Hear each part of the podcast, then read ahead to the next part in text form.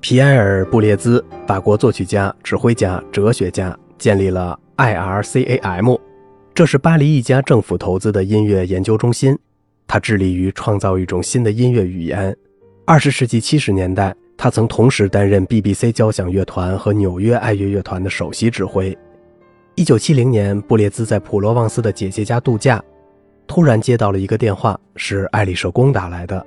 姐姐兴奋地说：“蓬皮杜总统想和你说话。”布列兹一点也没有大惊小怪，肯定是霍华德·哈托格在跟我开玩笑呢。记下他的号码，我会给他打回去的。他回了电话，结果发现自己被邀请和总统第一夫人一起吃晚饭。布列兹后来回忆，蓬皮杜总统直率地问我为什么不回法国，因他在过去十年中的大部分时间住在德国。我说我没有法国恐惧症，但如果我回去也没有乐队让我指挥，我在伦敦和纽约机会更多。但为了 RICAM 这一理想，我可以放弃任何事情。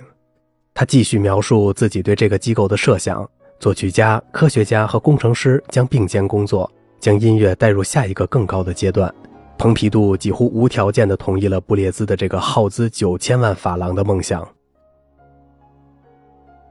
一九七三年的作品《卡明斯是诗人》，这个题目是布列兹奇思怪想的另一个产物。该作品计划在德意志联邦共和国演出，音乐会组织方一直催促他为曲目起个名字，以便印在节目单上。